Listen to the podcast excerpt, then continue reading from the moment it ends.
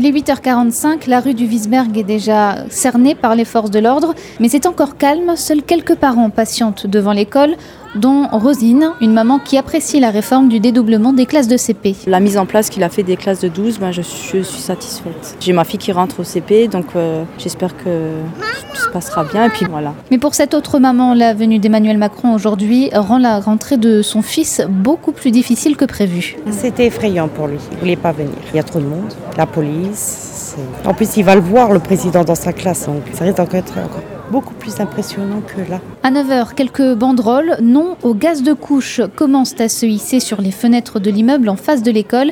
C'est surtout un moyen d'alerter le président pour l'Amina. Comme ça, il voit bien que nous sommes investis en tout, quoi, euh, par rapport au gaz, par rapport euh, à la sécurité des enfants. La rue commence à se remplir, les forces de l'ordre et les gardes présidentielles sont aux aguets. 10 heures, le président de la République arrive et sort de sa voiture sous les you-you, les huées et les applaudissements.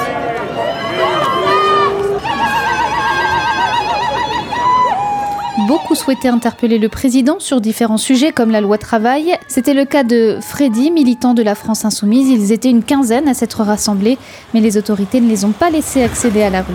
On est bloqué ici, interdiction de traverser la route. Mais bon, comme il ne veut pas nous entendre, on s'exprimera différemment le 12 et le 23. En attendant, Emmanuel Macron a suivi son programme. Il est allé à la rencontre des deux classes de CP et d'une classe Ulysse qui accueille les enfants handicapés.